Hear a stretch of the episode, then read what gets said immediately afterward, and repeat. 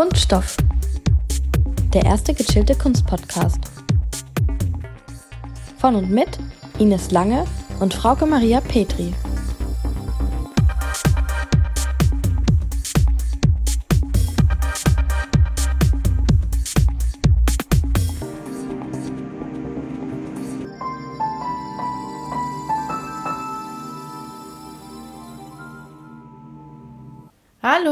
Hallo. Zusammen und herzlich willkommen zu einer neuen Ausgabe von Kunststoff. Ja, und zwar sind wir heute mal nicht in Venedig ausnahmsweise. Ja, nicht in Venedig und auch nicht in Düsseldorf tatsächlich. Aktuell befinden wir uns auf einem Wasserbett in einem Airbnb in ähm, Paderborn. Paderborn, genau. Nicht zu sehr schunkeln, sonst fällt das Mikro um. Genau. Ja, und die Tagung hieß Kunstvermittlung 4.0, digital, flexibel, vernetzt, automatisiert. Und ich möchte nur einen ganz kurzen Satz daraus vorlesen, der das Ganze gut zusammenfasst. Wir fragen nach den faszinierenden neuen Möglichkeiten, aber auch nach dem, was verloren gehen könnte und daher im analogen Raum verbleiben und bewahrt werden muss. Genau, also das war quasi das Tagungsthema der im studentischen Tagung Kunstvermittlung 4.0, auf der wir ähm, teilgenommen haben. Gestern Abend ähm, hatten wir dazu ähm, ein Panel mit zwei anderen Podcasts und das war zum einen unser Host Eintrittskarte und zum anderen Dr. Kunst. Genau, und das hört ihr jetzt. Genau, viel Spaß damit!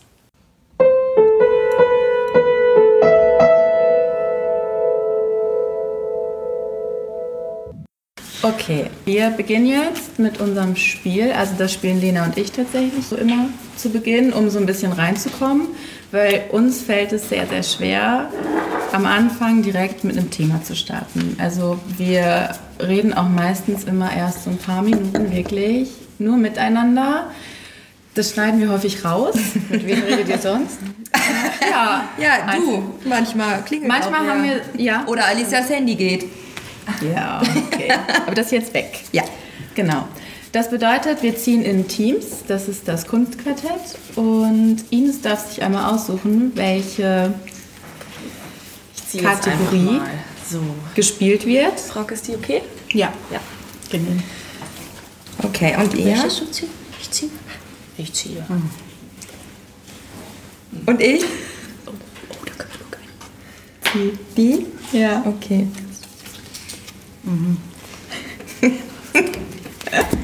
Ja, okay. Ich weiß nicht, was da so ist. Ich muss jetzt ähm, was sagen, ne? Also ein dieser. Raster.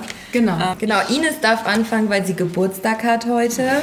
Deswegen fiel die Wahl nicht ganz so schwierig, wer denn jetzt anfangen darf heute. Gut, und ich entscheide mich, also es gibt hier, für alle, die das nicht kennen, dieses Kunstquartett, es gibt quasi sechs Kategorien und ich kann mich jetzt für eine Künstlerkategorie entscheiden, was ich jetzt tun werde und ich sage einfach mal kritische Rezeption. Muss ich jetzt sagen was? Deine Zahl. Ah ja, okay. 65. Okay, ihr? Schlagen wir, wir haben 71. Schlagen wir, wir haben 76. Und eigentlich wollten wir heute nicht gewinnen, aber Alicia gewinnt dieses Spiel immer. Deswegen hast du gezogen. ja, dann darfst du den Text vorlesen. Die Künstlerinformation. Genau, wir hatten Jackson Pollock 1912 bis 1956 vom Time Magazine im Jahr 1956 als Jack the Dripper tituliert, entwickelte Pollock einen All-Over-Stil des Action Painting, in dem er Farben auf horizontale Leinwände schleuderte. Berühmt für seine zum heroisch neigenden, für seine zum heroisch neigenden neigende Person, so, bezeichnete der Kritiker Greenberg ihn als eine Art demiurgisches Genie. Pollock starb bei einem Autounfall. Den letzten Satz finde ich besonders gut in dieser Beschreibung. Ja, dann Genau. dürft ihr. Ich fange mal an zu lesen. Also, wir haben Jeff Koons gezogen. Der lebt noch, geboren 1955. Koons arbeitete in den 1980er Jahren als Wall Street Banker, um seine künstlerischen Ambitionen zu finanzieren. So geht das. Kommerzielles Denken hat dann weiterhin sein Werk definiert. Vom kühlen Konzeptionalismus seiner Equilibrium-Reihe, schwebende Basketbälle in Vitrinen, zu den übermäßig polierten Ballontieren. Und ihr? Ja, so, Frauke liest jetzt mal. Wir haben Christo und Jean-Claude. Das bulgarisch-französische Ehepaar inszenierte als Team, als Team monumentale Projekte, bei denen Gebäude und Naturformen mit riesigen Stoffbahnen bedeckt wurden. Zu den Objekten ihrer übergroßen Verhüllungen gehörten der Berliner Reichstag und die Brücke Pont-Neuf in Paris.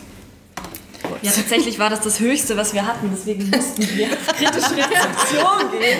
Ähm, ja, genau. aber äh, egal. Dafür Äh, das- durften wir zuerst. Das ziehen. ist auch immer meine Taktik. Ja, genau. Tatsächlich. Ja. Und die sehen ziemlich komisch auf, aus auf den Karten, wenn ich ehrlich bin. Ja, die Karten sind wahnsinnig interessant illustriert. Also wer irgendwie mal die Möglichkeit hat, durch dieses Kunstquartett, es liegt auch später hier noch aus, durchzublättern. Also manche Künstler sind echt interessant illustriert, würde ich sagen. Ja, das ist immer so ein Mashup zwischen dem Porträt und der Kunst. Genau, ja.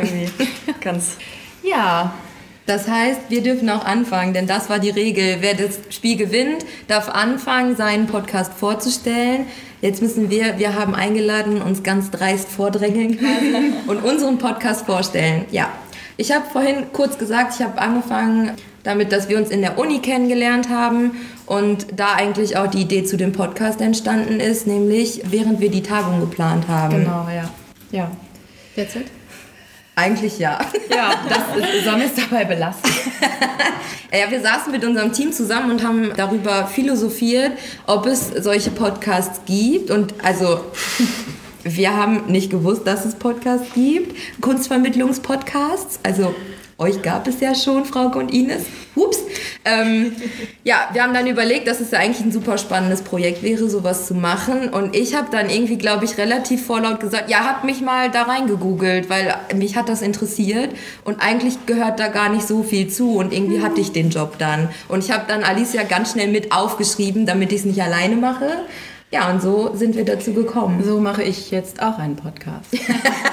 Richtig, ganz freiwillig. Ja, und dann haben wir uns natürlich angelehnt an das Tagungsthema irgendwie Inhalte gesucht. Und bei uns geht es jetzt darum, dass wir Kunstvermittlungsprojekte vorstellen. Also wir gehen sehr häufig zusammen dann in Ausstellungen, gucken uns an, was gibt es da für Vermittlungskonzepte, was gibt es für Displays und was für Möglichkeiten. Wir machen häufig Führung mit, wir äh, lesen sehr gerne die Texte, wir nehmen die Ausstellungskataloge mit. Äh, Und auch noch ein paar andere Sachen, auch in Richtung digitale Kunstvermittlung. Da können wir aber vielleicht später nochmal drauf kommen. Und jetzt würde ich einfach sagen, ihr wart die nächsthöchste Zahl, ne? Genau. dann Lisa machen und wir Beate. mit Und Dr. weiter. Kunst, genau. Ja. Ja, das ist Beate, ich bin Lisa und zusammen sind wir Dr. Kunst. Wir sind in dieser Runde der jüngste Podcast. Wir haben unsere Pilotfolge diese Woche veröffentlicht und sind deswegen ganz aufgeregt, hier zu sitzen, wie man sich das vorstellen kann. Damit ihr euch ein bisschen mehr vorstellen könnt, was äh, wir so machen. Also Dr. Kunst beschäftigt sich vor allem mit künstlerischer Forschung. Also wir haben ganz große Pläne. Unsere Pläne sind nämlich nicht nur zu zweit zu sprechen, sondern auch mit Gästen über Kunst und künstlerische Forschung nachzudenken. Genau, kennengelernt haben wir uns äh, auf einem Performance-Workshop. Mit dem Titel äh, Getting Lost oder so etwas. Ja, Genau. Genau, von Sandra Johnston. Ja, Und dann haben wir zusammen performt und äh, aus dem gemeinsamen Performen ist eigentlich auch der Podcast entstanden. Also wir haben im Mai eine Telefonperformance gemacht und das war eigentlich schon Vorläufer für einen Podcast, haben wir gedacht. Genau, ja, das hat sich dann daraus entwickelt. Also ursprünglich ähm, kam es daher, dass wir immer wieder miteinander telefoniert haben und uns über aktuelle Problemlagen unserer jeweiligen Kunst ausgetauscht haben und hatten einen äh, mehr oder weniger unfreiwilligen Zuhörer, der meinte, dass es ziemlich unterhaltsam sei. und äh, irgendwann dachten wir, naja, da könnten wir eigentlich auch das mal aufnehmen irgendwie. Ja, und dann dadurch, dass ich ähm, jetzt mittlerweile seit, äh, seit einem Jahr halt eine künstlerisch-wissenschaftliche Promotion mache, kam dann das Thema künstlerische Forschung immer wieder vor. Und das ist so der Plan. genau. Schön. Und wie seid ihr dann auf den Namen gekommen? Dr. Kunst? Ja. Tu ich? Es gab einen Artikel bei Zeit Online, der den Titel Doktor Kunst hatte und sich damit beschäftigte, was ist eigentlich diese künstlerische Forschung und wieso gibt es dazu jetzt auch noch Promotionsprogramme. Äh? Ja, gleichzeitig fanden wir ähm, die äh, Figur eines Doktor Kunst äh, ganz spannend unter der Prämisse, dass äh, Kunst vielleicht ein Potenzial für sowas wie eine Heilung hat. Ich, ein, ein, ein Es ist eine gewagte These, jetzt mal ehrlich. Definitiv, ja, aber wir haben das Aber ja. wir stellen die jetzt mal in den Raum. Ja, genau. Wir haben das ja auch äh, praktisch schon äh, ein bisschen erörtert in, äh, in einer Performance namens Dok Praxis Dr. Kunst. Genau, da haben wir das dann praktiziert. Genau. Äh, da haben wir im Rahmen von so einer Ausstellung in einem Künstlerhaus Beratungen gemacht. Wir hatten einen Amnesebögen, da stand dann drauf Praxis Dr. Kunst und die Leute konnten dann ankreuzen, was sie mitbringen. Und dann haben wir Beratungsgespräche gemacht und den Leuten dann Kunst verschrieben. Ja, also, also sprich, das Podcast ist äh, nur ein Baustein von unserer Zusammenarbeit. Aber gab es denn das Projekt vorher? Also gab es diese Performance vor dem Namen Dr. Kunst?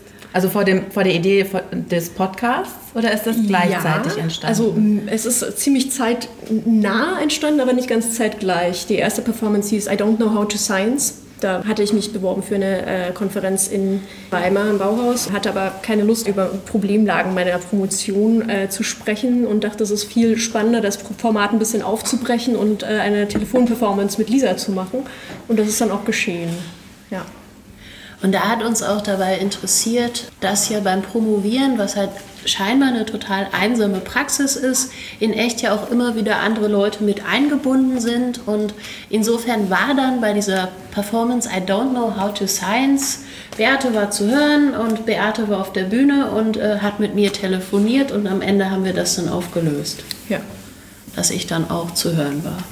Spannend. Also euer Podcast ist quasi aus einem Telefonat entstanden. Ja, Schön. Aber die Telefonate habt ihr nie mitgeschnitten, außer bei dieser Performance jetzt. Da war es Teil dessen. Äh, nur probehalber. Probehalber, also ja. für euch. Genau. Cool. Und ihr? Ja, wir sind ähm, ziemlich analog eigentlich entstanden, denn Frock und ich haben ja zusammen den Master in Kunstvermittlung und Kulturmanagement in Düsseldorf gemacht und ein Dozent ist eines Tages nicht zum Kurs aufgekreuzt. Und dann habe ich irgendwie angefangen, einen Podcast zu hören, weil mir ein bisschen langweilig war. Und dann ähm, haben wir auf den gewartet und der kam nicht. Und dann war ich so, Frauke, gibt es eigentlich, ein, ähnlich wie bei euch, gibt es eigentlich einen Kunstpodcast? Das war jetzt so vor gut einem Jahr und es gibt ja mittlerweile mehrere, auch von Magazinen und so weiter. Und wir haben dann gar nicht lange ähm, gegoogelt, sondern gesagt, egal, ob es das gibt oder nicht, wir versuchen das einfach mal, wir machen das einfach selbst. Und ich glaube, wir haben dann fast zwei Monate gebraucht, bis unser Pilot dann online gegangen ist. Der dritte. Die Sehr, dritte sehr viele Pilotfolgen, die irgendwo im Archiv noch schlummern und die nie jemand hören wird.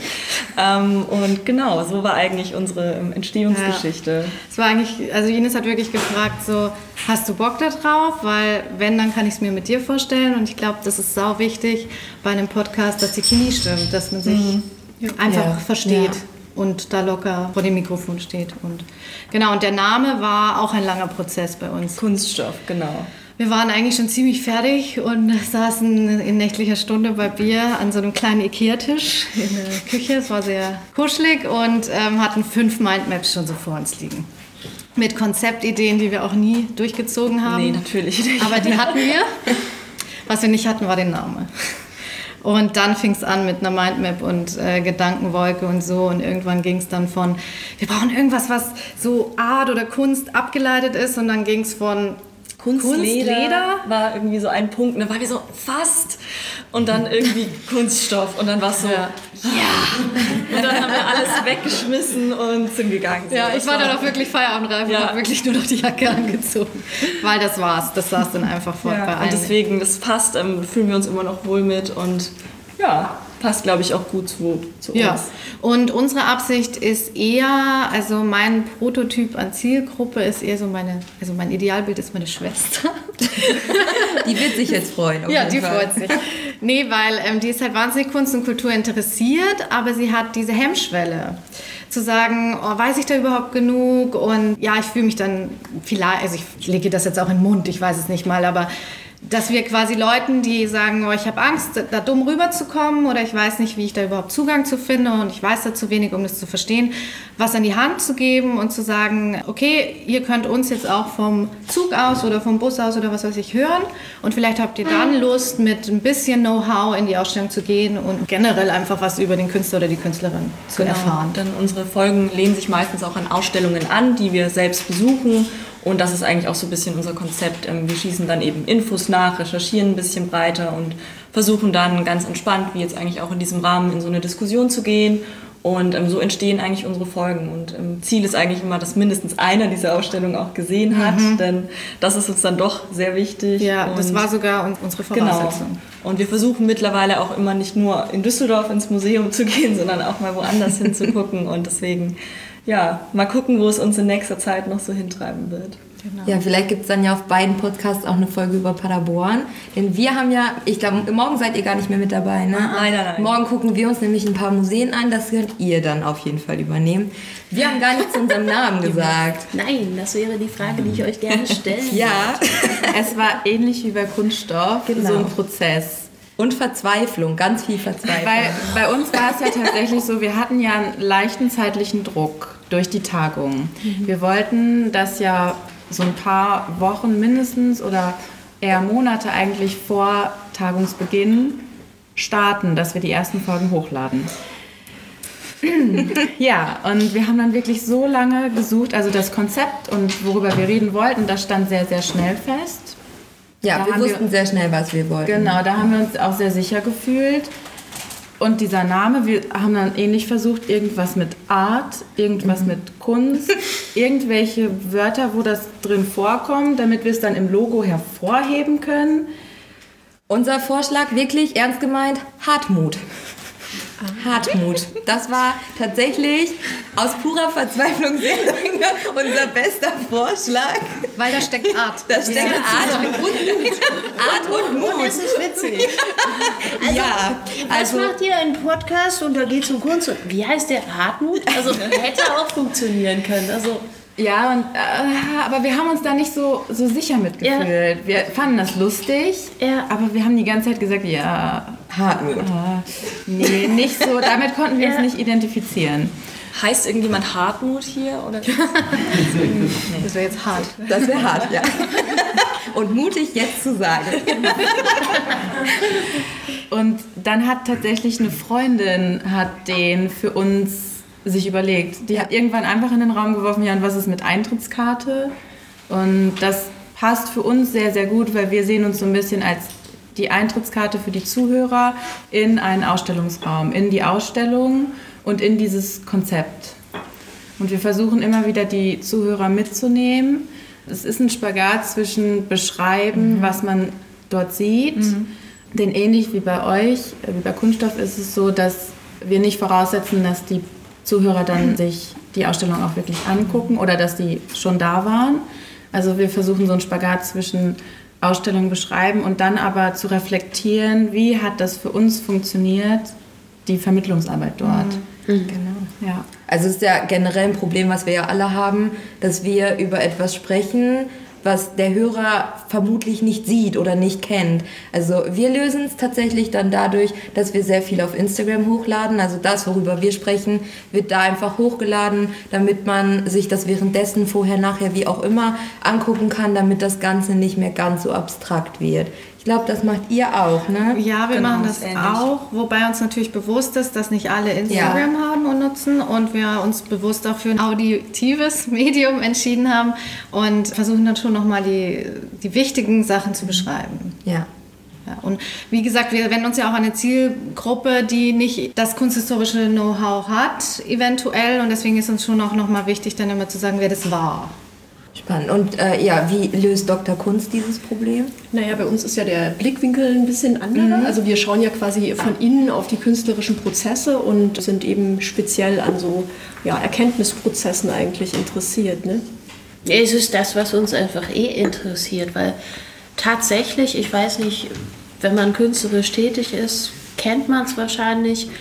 Man denkt ja eh die ganze Zeit darüber nach und äh, kriegt dabei allerlei merkwürdige Zwischenerkenntnisse und das machen die einen mehr öffentlich, das machen die anderen weniger öffentlich oder auch weniger systematisch, mehr systematisch und uns interessieren halt dann auch Positionen, also sprich Leute, die das halt wirklich in Form von einer Praxis machen, die man auch als Forschung bezeichnen kann.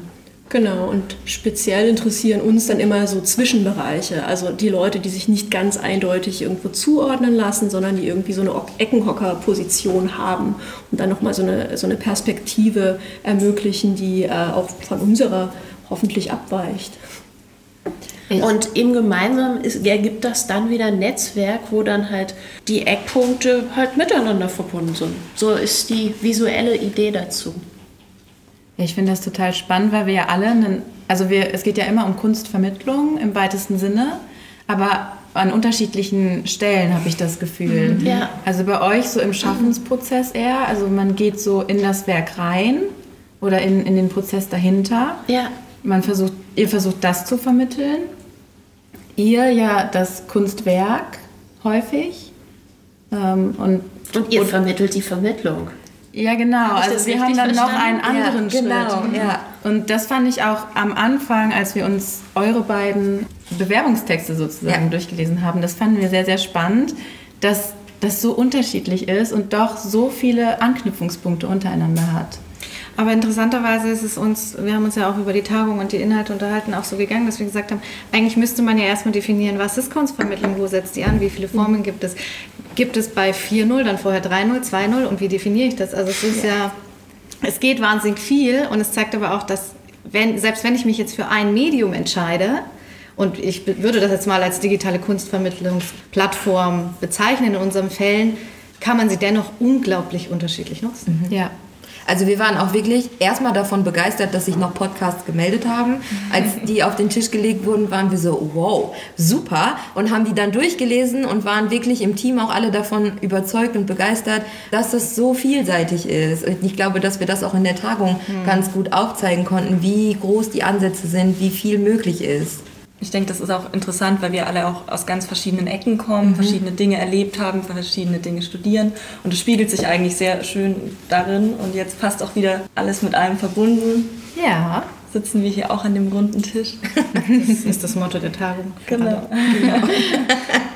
Ja. Und dann sind wir von dem hier, dem physischen Ort, dann auch noch verbunden zu dem, wo es dann später ausgestrahlt wird. Das heißt, äh, selbst wenn man jetzt nicht heute hier ist, kann man das noch hören. Ja. Und möglicherweise halt auf drei verschiedenen Plattformen. Ja, So, so soll es ja tatsächlich am Ende sein. Aber, aber doch. Ich glaube an uns und die Technik. Ja, die Technik. Bis jetzt sieht's gut aus. Bis jetzt, die Welle steht. Ja, Die Welle läuft. Wir schlagen Wellen. Wir schlagen Der Wellen. Bildschirm wurde vorhin schon einmal schwarz, weil der Laptop sich so ein bisschen verabschiedet hat. In, in, genau, und es ich merkte, wie Alicia so lange die Körpertemperatur stieg ein bisschen. Sie wurde leicht panisch, aber es scheint alles zu funktionieren. Ja, es ist ja jetzt auch nicht so, dass uns das nicht schon mal passiert wäre, tatsächlich, dass Ja. wir 20 Minuten geredet, geredet, geredet hätten und dann uns so dachten, oh, da ist was richtig Gutes bei rumgekommen. Und es hat nicht aufgenommen. Ich glaube, das kennen die besten Podcaster und Ja. Podcasterinnen. Und egal, wie gut man das dann vorbereitet hat, wie, wie gut man das versucht, wieder zurückzuholen, es wird nie wieder so gut wie in dem einen Moment. Ja, andersrum hatten wir auch das Problem, dass wir uns wirklich hingesetzt haben und gesagt haben, heute haben wir Zeit, heute können wir den Podcast aufnehmen. Und es hat nicht funktioniert. Wir haben drei oder viermal versucht, uns hinzusetzen und diesen Podcast aufzunehmen. Eine halbe Stunde geredet, 20 Minuten geredet, wieder eine halbe Stunde geredet und es war nur Müll. Das hätten wir keinem zeigen können. Hätten wir nicht gewollt, hätten wir nicht gekonnt. Und ich glaube, dass das einfach auch zeigt, wie wahnsinnig schwierig Podcast ist. Und das wussten ich nicht und ich glaube, du hast das auch so nicht eingeschätzt nein. vorher. Wie war das für euch? Also ich glaube, bei uns war es am Anfang vor allem ähnlich. Wir haben uns dann auch getroffen und so, heute entsteht die erste Folge. Schön viel Druck natürlich selbst wieder reingegeben und dann haben wir auch erst ganz viel abgelesen und ganz unwohl gefühlt. Es war total durchgeskriptet. Darf ich kurz unsere allererste Aufnahme erwähnen? Ja, ich weiß nichts mehr, deswegen erzähl. Ines war betrunken. Nee, aber wir haben tatsächlich ein Giveaway von einer Benefizveranstaltung Stimmt. einzeln ausgepackt und jedes Produkt beschrieben. Es war, so Es ein war bisschen, mehr. es war so ein bisschen YouTuber-mäßig, Ja. was wir da auditiv So ein versucht Unboxing. hatten. Genau, Ja, genau. quasi. Hat gar nicht geklappt, deswegen ähm, Ja, gut. war zum Lockerwerden auch nicht schlecht. Ja. Hätte man Nee, also wir hatten aber auf jeden Fall sowohl technisch als auch persönlich ähm, definitiv Startschwierigkeiten und ich denke, das ist wirklich ein Prozess und so sehe ich das jetzt auch hier, wenn mal mehr Leute noch in diesem Raum mit sitzen. Ich weiß gar nicht, wo soll ich hingucken? Soll ich jetzt euch hingucken? Soll ich ins Publikum gucken? Und das ist aber wieder eine schöne neue Erfahrung. Und ich glaube, wir sind auch lockerer geworden. Also ich, bei euch muss ich wirklich sagen, zumindest laut Aufnahmen klingt es wahnsinnig natürlich und locker und ich glaube, wir sind sehr selbstkritisch ist man ja immer stärker, aber Ich glaube, das sagt alles. weil wir haben tatsächlich das Gefühl, wir sind erst gegen Ende der ersten Staffel natürlicher rübergekommen, Ja. so wie wir jetzt auch miteinander reden würden. Weil es eben doch ein Medium ist, das viel über nicht geskriptete Sprache funktioniert, sehr Ja. erzählerisch ist. Und da muss man erst mal reinkommen, weil man dann doch immer diesen Anspruch an sich selbst hat, jetzt perfekte Infos rauszugeben. Und in der Schrift kann man das sofort verbessern und keiner kriegt es mit. Und es ist eigentlich auch wieder dieser Prozess, wie bei euch auch bei Dr. Kunst, dieser Prozess, der offengelegt wird. Ne? Ja, ja, wir haben von einem öffentlichen Lernen gesprochen irgendwie, ne, als eine unserer Grundprinzipien. Das kann man hier, glaube ich, auch ein bisschen äh, sehen. Genau, also ich glaube, da muss man einfach sich trauen. Ne? Ähm, da haben wir vielleicht als, als Performance-Künstlerin irgendwie einen kleinen Vorteil. Ja, aber war- andererseits, also- ich glaube, man muss sich jede Sache immer wieder neu trauen. Das ist das Ja. Bekloppte. Man weiß zwar, dass man sich schon dies getraut hat, das getraut hat, jenes getraut hat und dann kommt die neue Herausforderung. Ja, man kann es rekapitulieren, man hat sich schon mal getraut, im Radio zu sprechen oder was auch immer. Aber es ist halt trotzdem eine neue Situation, auf die man sich irgendwie einstellt und das irgendwie situativ macht. Also ich glaube, das ist halt auch das, was es spannend macht, dass es halt Improvisation ist. Gleichzeitig hat man bei Improvisation halt auch immer wieder die Momente, wo äh, Gehirnknoten, es fällt einem nichts ein. Oder die innere Kritikerin kommt raus, hört die ganze Zeit so mit zu und schaltet sich dann irgendwann mit vernichtender Kritik ein und sagt, ja, also das hört sich jetzt super gestellt und geskriptet an, das kannst du doch nicht so sagen. Und überhaupt und dies und Und im jenes. schlimmsten Falle kommt dann auch die äußere Kritikerin dazu, in, in Form des Gegenübers, das dann äh, Genau, äh, Form eines spreche nervös werdenden Gegenübers. Also wir haben uns äh, ehrlich gesagt bei unseren ersten Aufnahmen ordentlich angekackt. Ja? Ja. Ja, wir waren einfach bei, Ich stell mir das gerade vor. Also nein, nein, das, äh, bei- uns kommt ja das Problem dazu, dass wir lange nicht in derselben Stadt wohnen. Ne? Also weil Lisa eben in Münster ist und ich in Weimar jetzt mittlerweile, vorher in Leipzig.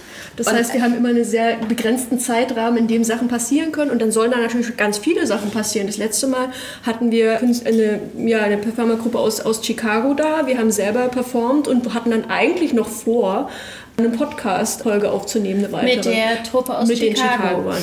Genau. Äh, stellte sich raus, war ein bisschen viel. Ja. Aber ihr nehmt also den Podcast auch immer nur auf, wenn ihr euch seht.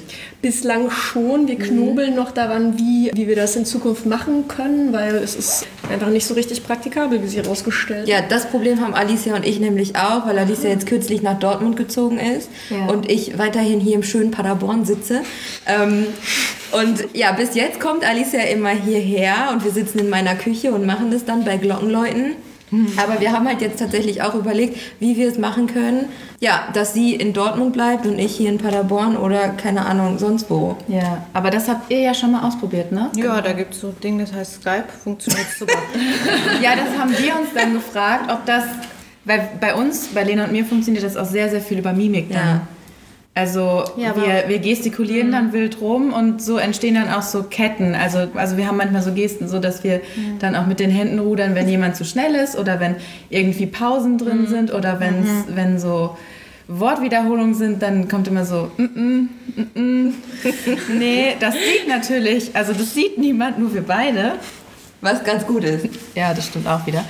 Ob das dann wegfällt, weil manchmal ist ja bei Skype das Problem, dass das nicht direkt übertragen Ja, wird, das- Bild und Ton. Das ist, war tatsächlich Das ist richtig und es ist manchmal so ein bisschen verzerrt, aber wenn man sagt, also wir müssen das jetzt irgendwie machen, wir wollen das jetzt einfach machen, haben wir eigentlich ganz gute Erfahrungen mitgemacht. Ich glaube, wir haben drei, vier Folgen bisher damit gemacht. Es war nur danach immer so, wenn wir uns dann wieder persönlich gesehen haben, haben wir wieder gemerkt, ah, okay. That's so macht das mehr Sinn und ähm, es ist auf jeden Fall möglich. Ich muss aber sagen, Ja. wir haben auch einmal telefoniert und das fand ich mit einer der besten, weil wir eben nicht auf die und Gestik des anderen geachtet haben, weil die bringt halt manchmal schon auch raus. Weil du merkst, oh, okay, das kommt jetzt nicht so gut an. Hm. Und Man zieht sein Ding dann vielleicht eher ja, durch man zieht es eher durch. Also Ja. ausprobieren, ganz ehrlich. Also Ja. wird eine Herausforderung, aber ich glaube, müssen wir alle durch. Ja, erstmal brauchen wir dann noch ein zweites Mikro. Ja, das stimmt. Und ihr habt dann ja auch zwei, jeder eins. Ja. Ein empfindliches und ein altes. Meins ist sehr überempfindlich, deswegen wirklich, glaube ich, immer sehr laut und sehr bestimmend. Und Fraukes Mikro ist eher ein bisschen entspannter. Deswegen ist das immer ganz interessant. Wir könnten ja mal tauschen. Ja, vielleicht. Wir versuchen das mal. Aber, Also ähm, gucken, was das so macht auch. ja. Aber es ist auf jeden Fall möglich. Also ein bisschen und dann im Schnitt natürlich ne, hat man zwei Spuren. Das kann auch sehr praktisch sein. Wenn einer mal zu viel redet, dann kann man da einfach, kann ich Frauke stillen. Ja, das Reinreden ist ja auch so ein Punkt. Manchmal will man ja unbedingt was dazu beisteuern und manchmal unterbricht es dann aber auch die essentiellen äh, Laute oder so. Und das ist ja eigentlich der große Vorteil an diesem Medium. Du nimmst auf, du speicherst, du kontrollierst nochmal, du cuttest. Ja. Also teilweise kann man sich ja sogar Sachen reincutten, die man vorher gar nicht gesagt hat. Also kostet Ja, Zeit, ja. aber Ja, Ja. Das, das wissen wir. Nicht so, dass wir das nicht schon mal. An einigen Stellen gemacht hätten. Machen mussten, sind wir wirklich ehrlich. Deswegen ist das auch heute unglaublich komisch für uns. Zu wissen, dass wir am Ende vermutlich, hoffentlich nicht schneiden. bei dieser Aufnahme. Ja. bei dieser Aufnahme, weil wir schneiden tatsächlich relativ viel. Also ich würde jetzt mal sagen, im Schnitt sind unsere Aufnahmen so ja eine Stunde 20 im Rohschnitt und wenn wir sie dann geschnitten haben, ja 45 bis 60 Minuten. Also wir machen unfassbar viele Pausen, wir schweifen unfassbar ab. Weil wir Ja. reden und reden und reden und reden. Also wir müssen echt solche Sachen wirklich rausschneiden und da sitzen wir wirklich auch teilweise drei, vier Stunden am Schnitt und ich glaube, das war auch ein Punkt, den wir unterschätzt haben. Ja, diesen, diesen technischen Aspekt. Erstmal sich zu entscheiden, was für ein Mikro muss ich mir anschaffen, was funktioniert, mit welchen Programmen kann ich das machen und wo lade ich das dann hoch. Also wir haben jetzt äh, eine Plattform gefunden, Enker, da ist es idiotensicher.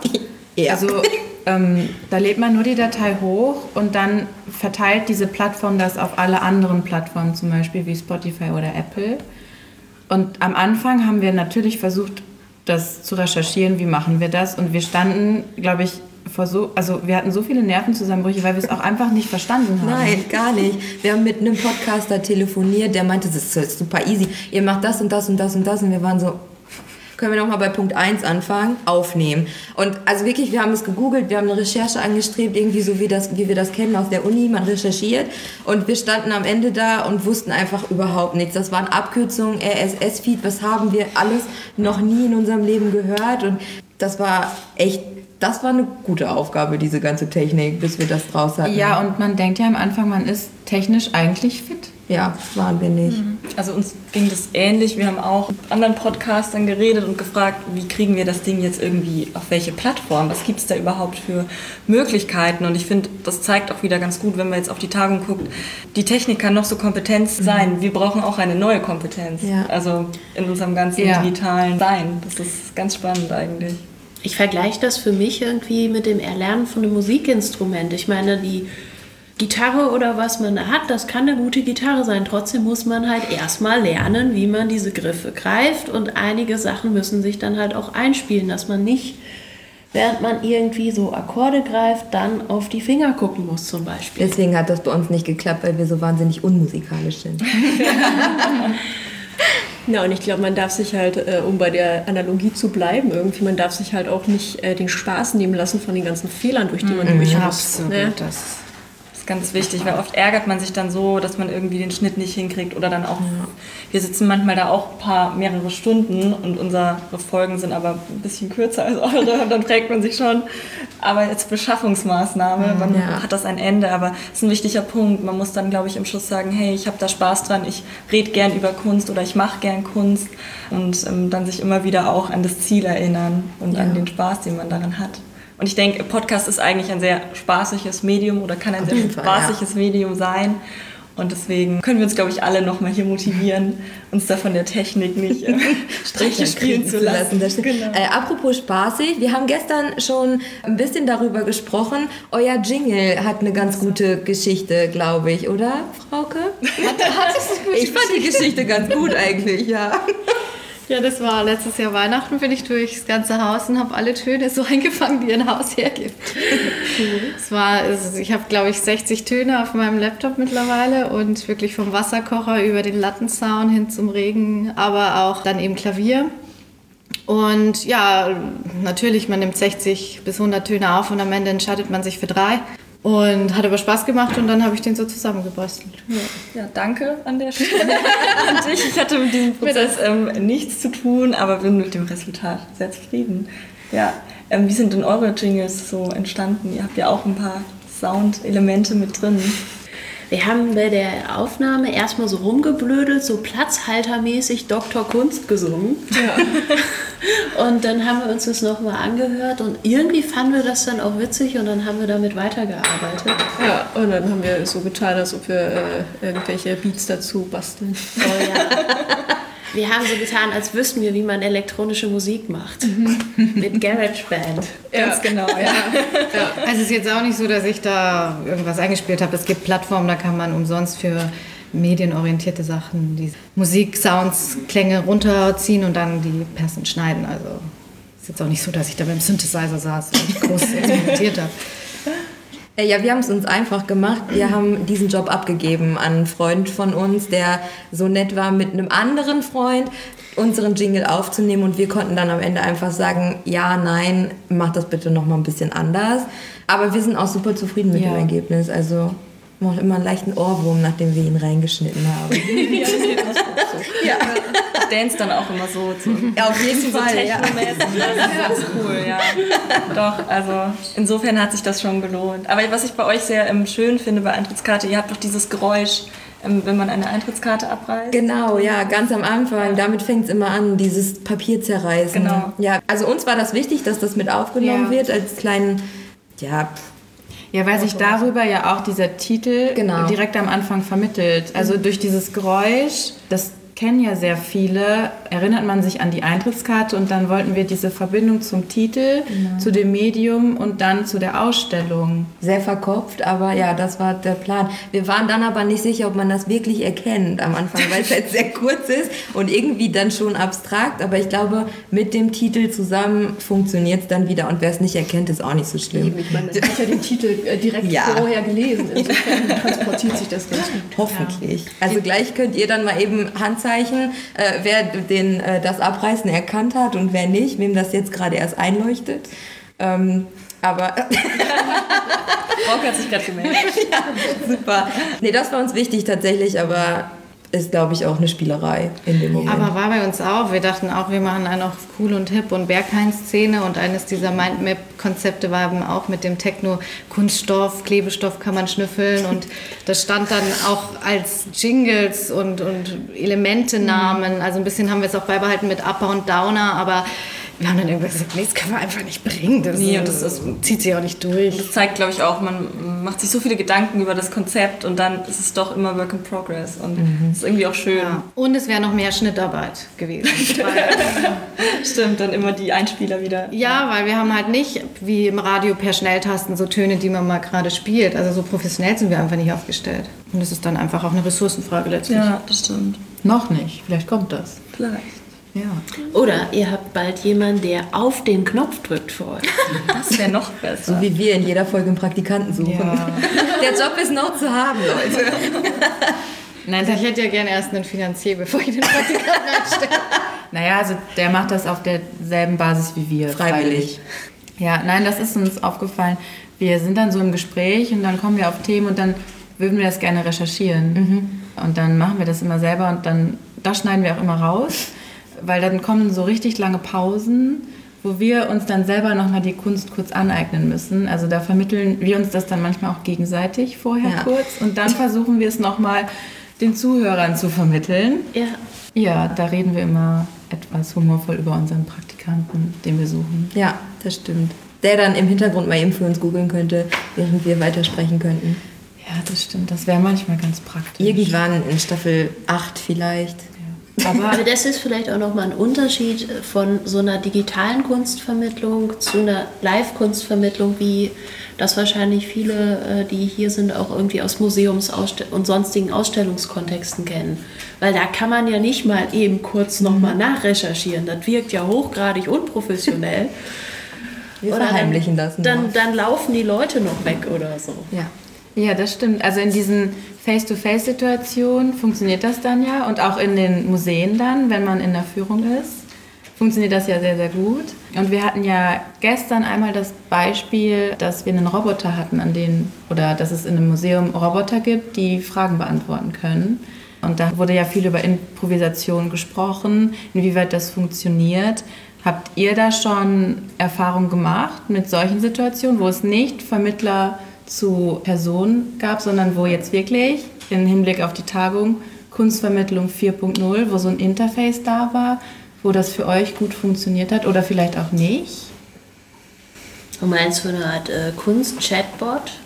Ja, oder auch einfach, wo es ein digitales Interface gab oder sei es eine App oder sei es es kann ja zum Beispiel auch ein Audioguide sein. Da stellt sich ja jetzt auch die Frage, was ist 4.0? Ja. Richtig. Wie würdet ihr das jetzt fassen? Da hätte ich jetzt auch angesetzt, weil für mich ist halt nicht der Roboter einfach 4.0, sondern es sind Audioguides, es sind Apps, die es mittlerweile Ja. auch viel, bei vielen Museen gibt. Ähm, Und dann ist ja nur die Frage, wie erweitere ich diese Technik? Arbeite ich mit Bluetooth, arbeite ich mit Zahlensystemen, arbeite ich mit Prinzip Storytelling, wovon ich ein Riesen-Fan bin. Also Geschichten, die erzählt werden, um durch Ausstellungen zu führen, mit dem Prinzip, dass man Informationen besser verarbeiten kann, wenn man emotional eingebunden wird. Und dabei werden dann eben auch Objekte oder Personen zum Leben erweckt, die fiktiv sind. Und so ein Computer ist ja nur die Superlative, aber wir haben ja bis jetzt auch nach George Orwell oder was weiß ich, Zukunftsprognosen, noch immer keinen Hausdiener als Roboter im Haus. Und ich finde, es ist noch immer so, für mich ist es immer noch so Kunstvermittlung pff, 7, 8.0, die jetzt startet. Aber ich weiß nicht, also es gibt ja so viele Formen und wir haben ja auch eine Folge gemacht über die, das Kunstkraftwerk in Leipzig, wo eben dann man digital durch Projektionen in Bildwelten von Hundertwasser, Renaissance, Van Gogh gibt es auch im Le Luminaire oder so heißt Genau, das in Paris ist er auch gerade. Das sind für mich auch schon Fragen, gehe ich da zur Entertainment-Industrie oder ist das noch Kunstvermittlung? Oder ist das digitale Kunst? Oder ist das digitale Nee, Kunst? Das ist nochmal was anderes. Und, aber ich denke mir immer, wenn es Leute erreicht und die so sich der Bildwelt nähern, ist es völlig legitim. Ich glaube, worüber wir immer letztendlich diskutieren oder Angst haben oder was uns in unserem Fachbereich hemmt, ist, wo bleibt die Wissenschaft? Bleibt die auf der Strecke oder was ist ihre Aufgabe noch? Und ich muss sagen, ich bin weder abgeneigt, also noch, äh, was ich zum Beispiel nicht kann, ist theologische Kunstvermittlung als Besucherin. Ich mag das nicht. Ich mag nicht in dem Moment, es kommt auf Tageszeit, Form, Stimmung, Gruppengefüge, alles an, ob ich jetzt vor dieser Gruppe was zu diesem Kunstwerk sagen will. Und wenn ich dann animiert werde, ne. Das wär, würde ja dann aber wieder in dem Fall fürs Digitale sprechen, weil da kann ich Richtig. selbst entscheiden, an, aus. Ja. 1-0, ja, nein. Ja, also Chancen und Risiken. Genau. Also ich weiß nicht, was heißt, es funktioniert gut oder ist es ein gutes Angebot oder welche Form ist passend. Es gibt verschiedene Zielgruppen, es gibt verschiedene Möglichkeiten und die Frage ist, wie will ich es umsetzen und was will ich erreichen? Ja, wie Ich glaube, wichtig ist, dass es nicht darum geht, irgendwie einen neuen Standard zu prägen, sondern halt die Technik ermöglicht es halt, viel, viel unterschiedliche Menschen zu erreichen. Und weiß ich nicht, ich denke dann halt auch viel an Leute, die aus irgendwelchen Gründen mit den bisher existierenden Vermittlungsformaten Zugangshürden haben. Und ich glaube, das Ziel sollte sein, diese Hürden abzubauen, die Technik dafür zu nutzen, anstatt dass man irgendwie in so eine Technikbesoffenheit verfällt. Nur damit Also weil einfach ein Roboter steht. Roboter. Ja, genau. Ja. So, also das ist, glaube ich, dann auch der Punkt, wo die Wissenschaft äh, dann auch wieder eine eigene Rolle hat als kritisches, begleitendes Reflexionsorgan, wo es dann auch in den Bereich Digital Humanities reingeht. Und wo natürlich plötzlich auch Entwicklerinnen und andere Leute miteinander sprechen müssen, weil das ist ja auch oft so ein Ding, dass wenn man aus dem Technikbereich kommt, man stellt sich irgendwie prototypisch ein Szenario vor, wo das Ganze genutzt wird, aber man denkt das halt von seinem Büro aus so. Ne? Und das Büro ist halt nicht der Raum. Das ist, weiß ich nicht, wenn man Kunst macht, wenn man eine Ausstellung plant und dann, weiß ich nicht, machen wir hier eine Ausstellung im Kunstverein Paderborn, dann muss man halt auch den Raum sehen und gucken, wie funktioniert das und äh, das sind irgendwie so komische Schwellen und wie ist der Fußboden, sowas. Oder wie kalt oder warm ist es. Und ich glaube, da müssen wir alle sehr viel miteinander reden, die Technik, aber halt auch die anderen und das auch auf Augenhöhe tun, weil das kenne ich halt auch so, dass dann die nicht technischen Menschen dann häufig als ja, ein bisschen, ein bisschen äh, so wahrgenommen werden. Und das ist schade. Und es bietet ja auch die unglaublich tolle Chance, mit anderen Fachbereichen plötzlich mal wieder mhm. zusammenzuarbeiten und mhm. aus seiner Bubble rauszukommen. Yep. Ich denke, das ist, wird immer wichtiger auch. Ne? Man ist dann doch, man definiert sich dann doch selbst über seinen Hintergrund. Ne? Ich habe auch vorhin gesagt, jeder von uns hat seinen Hintergrund, daher kommen wir, aber das dann eben auch wieder zu öffnen und zu sagen, okay, ich brauche hier vielleicht nicht nur eine digitale Kompetenz, sondern auch trotzdem nochmal eine soziale Komponente weil wir trotzdem die Fachbereiche ja wieder verbinden müssen. Uh, und dann kommt man wieder zu so einem Vermittlungsding, weil da geht es ja dann auch so um diese Vermittlung zwischen Fachbereichen und dieses, mhm. okay, welches Vokabular können wir eigentlich benutzen, um da Brücken zu bauen, mhm. auf denen wir miteinander ins Gespräch kommen können, um etwas zu entwickeln. Ja. Und dieses Theoretisieren und Philosophieren und Utopien aufbauen ist auch, finde ich, ganz typisch für unseren Fachbereich. Und dann kommen die Techniker und sagen, nee, sorry, es funktioniert halt. Geht nicht ich muss dir da ein Glasfaserkabel hinlegen. Das geht nicht. Sorry. Oder habt ihr mehr Budget? Okay. Ja. Hm. Vielleicht um nochmal um das Thema Museum aufzugreifen und warum machen Museen vielleicht auch solche Ausstellungen, die so sehr immersiv arbeiten, sehr auf diesen Entertaining-Prozess gehen. Das ist natürlich eine Besucherzahl. Mhm. Also das ist ja nochmal ein ganz anderes ähm, Zahnrad, das man in diesem ganzen Kunstwelt, Kunstding drehen könnte. Also ich denke, das sind sehr viele Faktoren, die da in verschiedenen Situationen greifen und ähm, ja, also auch natürlich der finanzielle Aspekt am Schluss ganz oft mitspielt. Ja, und dieser, wow, wir wollen geil sein, wir wollen mitschwimmen. Genau, das am Zahn der Zeit, ja, mhm. auf jeden Fall, ja. Ich glaube ja, dass, dass schon auch die ganz klassischen äh, sozialen Medienplattformen irgendwie da eine Rolle spielen. Also weil ähm, speziell mit Instagram zum Beispiel Leute nochmal ins Museum geholt werden mhm. können, speziell junge Leute. Es wurde ja vorhin die Problematik angesprochen, dass eben Museen und auch Kunstvereine eben doch tendenziell von älterem Publikum besucht werden und da habe ich in letzter Zeit ein paar Beispiele beobachtet, irgendwie, wo eben durch äh, gezielte Kampagnen dann einfach nochmal ganz andere Zugänge geschaffen wurden. Also natürlich muss man da anders mitarbeiten. Du kannst nicht einfach nur ein Bild in die Ausstellung reinmachen, Installationsansicht quasi, ähm, sondern du musst dann schon auch mit dem Medium arbeiten. Und zum Beispiel das äh, Museum der Bildenden Künste in Leipzig hat dadurch eben geschafft, sich ganz, ganz neue Zielgruppen nochmal zu erschließen mhm. und ist sehr erfolgreich damit. Ja, das Städel hat das ja jetzt gerade auch gemacht. Also die haben ja einen Podcast entwickelt zu ihrer Ausstellung Finding Van Gogh und man kann den sich anhören und die Geschichte des Porträts nachvollziehen irgendwie. Es ist sehr erzählerisch aufgearbeitet und mir haben ganz viele Freunde auch gesagt, dass das unfassbar gut ist für den ersten Eindruck und dass die damit einfach eine sehr gute Werbung gemacht haben. Mhm. Ja, so hat man die Chance, halt in die Kunst genau. einzusteigen, ohne schon über die Schwelle zu gehen ja, zu müssen. Ja, also genau. man kann es quasi im Privaten machen für sich selbst und dann hat man schon mal die Gelegenheit, sich eine Meinung zu bilden vielleicht. Ja. Ja. Und Podcast ist ja dann auch ein nices Format, weil, weiß ich nicht, wenn man viel pendeln muss und das trifft leider mhm. auf viele Leute zu, dann ist es ein nettes Format, weil man sich einfach was Interessantes auf die Ohren tun kann. Man kann hinhören und dann auch mal wieder weghören. Mhm. Das ja. ist auch finde ich sehr gut für das persönliche Hören und das persönliche Mitnehmen. Mhm. Also und ich glaube, da wird auch so eine große Hemmschwelle dann immer wieder abgebaut, mhm. weil der Hörer das selber entscheiden kann. Erstens kann er sich ja selber entscheiden, welchen Podcast höre ich, welche Folge höre ich jetzt und ich kann ja auch einfach, wir kriegen das ja nicht mit. Er kann ja auch irgendwann einfach auf Stopp drücken und ja. sagen, nein, hier funktioniert das für mich nicht mehr, hier möchte ich aussteigen. Mhm. Oder dann aber immer weiterhören, immer weiterhören und sich tiefer in die Materie einarbeiten und irgendwann dann vielleicht einfach mal hinzugehen mhm. und dadurch gelernt zu haben, okay, ich kann damit was anfangen oder dann auch was wiedererkennen mhm. im, im Echten sozusagen. Aber da kommt auch ein ganz großer Punkt mit dieser Digitalisierung und Technik hinzu. Eigentlich müsste ich ja mir schon meine Statistiken genau angucken. Mhm Und ich müsste gucken, wo steigt der aus, wann, wie kann ich mich optimieren. Und das, Das ist ja, könntest du tun.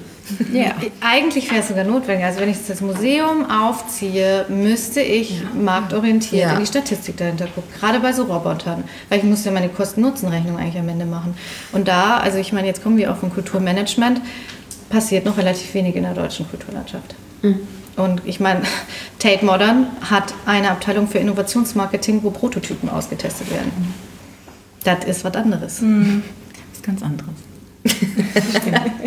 Ja, und ich glaube, austesten ist da auch nochmal ein ganz gutes Stichwort, weil ich glaube, man hat halt nicht sofort eine gute Lösung, so wie wir alle drei Podcasts berichtet haben, dass das halt irgendwie ein Prozess ist, ist es natürlich auch generell auf dem Feld der digitalen oder vielleicht einfach auch zeitgenössischen Kunstvermittlung so, dass da neue Wege ausprobiert werden müssen und ab und zu geht dann halt auch mal was schief. Und das darf auch. Darf Das auch, ist ja. das ist sehr dadurch. wichtig, weil dann kann man das halt auch wieder ändern. Und dann geht wieder was anderes schief. Naja, dann probiert man weiter. Ja, man muss halt reflektieren. Ne? Ja, Also wenn man das einfach nur schlecht macht und dann so tut, als ob es nicht passiert wäre, dann wird man auch nicht schlauer. ja. Aber man braucht dafür ja eigentlich auch das Feedback von den anderen. Ja. Und das muss ich sagen, passiert in der Dialogform Face-to-Face natürlich automatisch. Die fehlt. Ja, Es ist eine One-Way-Kommunikation beim Podcast. Ja, also wir haben bei der Pilotfolge tatsächlich zwei Leute Probe hören lassen, ne? Ja. Wir haben es zwei Freunden geschickt und gesagt, okay, hört mal rein. Und ich, war, ich war super aufgeregt auf das Feedback, was da kam, weil wir haben uns die angehört, wir fanden es furchtbar, uns reden zu hören. Das Feedback war dann zumindest so okay, dass wir es hochgeladen haben. Aber tatsächlich fehlt ein, ein direkter, ja, eine direkte Kritik in dem Moment, die man bei äh, in einem, in einem Gespräch einfach wirklich von den Augen ablesen kann teilweise.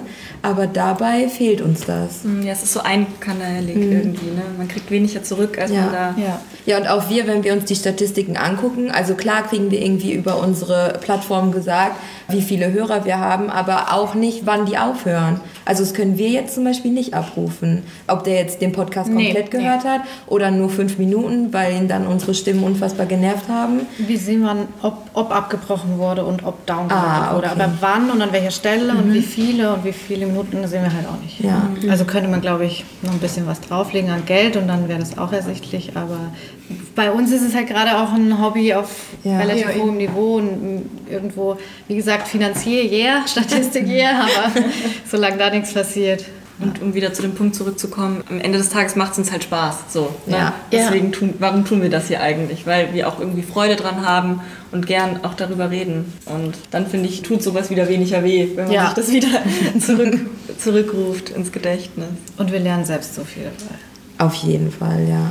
Ich glaube, das kann jeder von uns sagen. Nicht nur über einen selbst oder über den Interviewpartner in dem Moment ja, sondern auch über die Technik und über das Format an sich. Ja, und den Gegenstand. Da, ja, auf jeden Fall. Also ich weiß nicht, ob wir jetzt die letzten Monate wirklich so oft Ausstellungen besucht hätten, wenn wir es nicht auch teilweise für den Podcast getan hätten. Weil oft einfach, also jeder kennt das, so im Alltag, ist, also man hat die Zeit nicht immer. Und wir haben uns die dann aber wirklich bewusst genommen. Nicht nur, weil es uns Spaß macht, sondern natürlich ist das keine Qual für uns, da drei, vier, fünf Stunden im Museum zu sitzen. Aber ich glaube, an der einen oder anderen Stelle hätten wir diese Berührung mit der Kunst nicht gehabt, gäbe es unseren Podcast nicht. Und das ist eigentlich Ja. eine Bereicherung, kann ich sagen, zumindest für meinen Alltag. Ja, wir haben uns ja auch, weil es bei uns ja um die Vermittlungssituation geht, auch immer bewusst für die Führung dann entschieden. Und wir sind ja mit einem ganz anderen Blick da reingegangen. Und das hätte ich vorher auch nicht gemacht, in jedes Museum zu gehen und zu sagen, so, welche Angebote gibt es? Und da achten wir jetzt zum Beispiel ganz anders drauf, schon nach dieser sehr kurzen Zeit. Ja. Ich weiß nicht, wie es euch geht, also seitdem ihr das gestartet habt, ob eure Sicht sich verändert hat, ob man da vielleicht auch sensibler geworden ist. Könnte ich jetzt so, glaube ich, gar nicht bejahen. Also ich glaube, wir machen, also wenn ich in eine Ausstellung gehe, ich mache eigentlich meistens keine Führung, weil ich viel zu viel Spaß habe, das selbst zu entdecken. Das ist eben dieser Zugang, den ich selbst habe, weil ich das irgendwie studiert habe, warum auch immer so. Und deswegen, also Führungsformate mache ich meistens eigentlich nicht mit. Das ist eigentlich spannend, weil ich selbst ja hier irgendwie was mache, was damit zu tun hat. Aber ich nehme das jetzt eher als Impuls auf. Ich glaube, ich würde das jetzt wo du sagst, macht es eigentlich Sinn, mal wieder aus deiner Bubble zu kehren Ja. und da auch nochmal zu sagen, okay. Also wir machen es tatsächlich auch so, wir gehen durch, gucken uns das an, nehmen es für uns auf und machen dann anschließend eine Führung. Und die ist dann quasi ergänzend. Also wir merken tatsächlich super oft, also ich bin letztens an einem Kunstwerk vorbeigelaufen, weil ich es nicht gesehen habe. Und in der Führung wurde ich dann darauf aufmerksam gemacht, ich war, ach so, ach in der Ecke, ach so, okay, gut. Äh, ja. Aber wie viel Zeit braucht ihr dann für die Vorbereitung inklusive? Weil ich meine, ihr geht ja zweimal durch die Ausstellung. Ja. und wir gehen zwischendurch Kaffee trinken und also wir sind den ganzen Tag im Museum. Krass. Ja, also das schon, wir sind echt lange da. Aber wir haben halt einfach gemerkt, dass uns das mit den Führungen oder dieses, dieses Vermittlungsangebot, was es da gibt, sei es ein Walk, sei es eine Führung, wie auch immer, dass uns das einfach unfassbar viel bringt. Aber wir brauchen auch wirklich erst unsere zwei, drei Stunden alleine im Museum. Ja. Ja, also ich meine, Ines hat es ja auch mal angesprochen bei der Tagung, wir kommen alle aus anderen Hintergründen und ich glaube, jeder guckt sowieso anders. Ich habe eine Freundin, die studiert ähm, Curatorial Studies, die interessiert sich für die Kuration vor allen Dingen, wenn die durchgeht, wir halt für Marketing und auch Kunstvermittlung, je nachdem. Also wie sind die Texte geschrieben, wie ist die Ausstellung beworben, wie werde ich empfangen und so weiter und so fort. Ich denke, es ist einfach immer unterschiedlich, aber für den Podcast ist es ja bei uns vor allen Dingen so, dass wir anhand der Ausstellung eigentlich tiefer in die Geschichte und die Arbeitsweise des Künstlers oder der Künstlerin gehen. Also wir hängen sie eigentlich andersrum auf. Das stimmt, ja. Dann doch wieder eher der Gegenstand der Ausstellung. Genau. Und die Ausstellung ist ja nur der Appetizer und das Angebot, im realen Raum, im analogen Raum wieder mit dem Künstler und der Künstlerin in Kontakt zu treten oder mit deren Werk. Versteht ihr, was ich meine? Ja. Nein, ich finde das so faszinierend, dass, dass, also dass jeder da so ganz anders rangeht. Ja. Ja. Ja, bei uns wäre es eher so der Blick hinter die Kulissen quasi. Ja. Stimmt, ja. Wenn ich eine Ausstellung angucke, ich gucke mir tatsächlich viel die Befestigungstechnik an. Alicia und ich, wir gucken auch immer die Bilder von unten an. Geile Idee. Ganz oft, wir liegen immer so unter den Sachen und gucken so ganz nah. Wir werden immer sehr, das so an? Ja, manchmal nicht so gut manchmal. Ja. Also sehr oft kommen so Köpfe und ja, wirklich. Also Ja. Wir werden auch am Ende eigentlich immer erkannt. Also Ja. die, das Aufsichtspersonal geht dann meistens mit uns mit schon. Da kommen die zwei mit Dann wird man, naja, und dann gehen wir einen Kaffee trinken und dann kommen wir wieder und dann heißt es schon so, ach, hallo, ihr seid noch da. Ja, ihr macht, Immer jetzt, noch. ihr macht jetzt weiter. Ja, ja, ja, ja, wir machen jetzt weiter. Dann wird wieder so mitgegangen und wird so amüsiert manchmal geguckt. Ach ja, jetzt liegen sie wieder da. Ja, wir Okay. hatten auch irgendwann mal den Moment, da waren wir in Luxemburg in einem Museum und wir dachten halt, niemand versteht uns. Wir wussten nicht, dass man uns da versteht. Und wir haben uns über alles unterhalten in diesem Museum und haben Dinge zerrissen. Wir haben Dinge super gut, fanden wir super gut, haben uns darüber unfassbar gefreut. Und irgendwann hat sich hinter uns so eine Menschentraube gesammelt und wir waren so, ey, warum gehen die denn nicht einfach? Und es hat sich herausgestellt, dass sie uns wirklich einfach zugehört haben. Vielleicht dachten wir, ihr werdet Performance. Ja, ich weiß auch nicht, was genau die dachten, aber die hatten, glaube ich, eine ganz gute Zeit in dem Museum. Wir hatten die bessere. Naja, das kannst du jetzt so nicht. Wir hätten Feedback einholen sollen am Ja, Ende. ja. Das stimmt. Oder das Gespräch gleich mitschneiden und äh, sagen, es ist ein Live-Podcast. Stimmt, aber damals gab es den Podcast noch gar Nee, nicht. nee, nee. Es war halt So, ja, Vor, ein Vor, Also habt ihr auch erst zusammen performt, bevor ihr Podcast Stimmt. Nie drüber nachgedacht. Wir können unsere Entstehungsgeschichte ändern. Ja, Ja, super. Ja. Also wirklich, ich fand diesen Austausch sehr, sehr gut mit euch allen. Ich glaube, man hat auch sehr gemerkt, wo so die Anknüpfungspunkte liegen, wo die gleichen Problemstellungen auf uns zugekommen sind, wie wir die unterschiedlich gelöst haben. Und ich finde es so gut, dass wir durch diese Tagung zusammengekommen Ja. sind, uns austauschen konnten. Ich denke, das wird sich auch gleich noch weiter fortsetzen. Wenn ihr jetzt nichts dagegen habt oder falls ihr nicht noch irgendwas habt, was ihr unbedingt loswerden möchtet, würde ich die Aufnahme hier beenden. Beenden. Dann haben wir sozusagen den Live-Podcast geschafft. Vielen, vielen lieben Dank an Ja, euch. danke an euch. Danke an Danke, euch. dass ihr das möglich gemacht habt. Naja, möglich gemacht habt eigentlich ihr es, weil ihr euch beworben habt. Genau. Aber es war wirklich sehr schön, sehr angenehmes Gespräch. Gerne wieder, sage ich jetzt für uns Und einfach. so werden mal. aus Konkurrenten Freunde. Oh ja. Das war ein sehr schönes Schlusswort.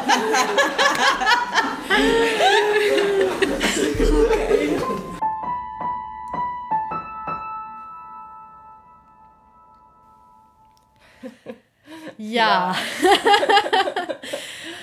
das äh, ist so rausgerutscht, ehrlich gesagt. Also ja, es war eine ganz gute Abrundung, aber ich muss sagen, vielleicht auch ein bisschen eine verkorkste, weil in Nachgespräch wurde ich oft zitiert, aber statt Konkurrenz wurde dann Feinde draus, was ich natürlich in keinster Weise gemeint habe.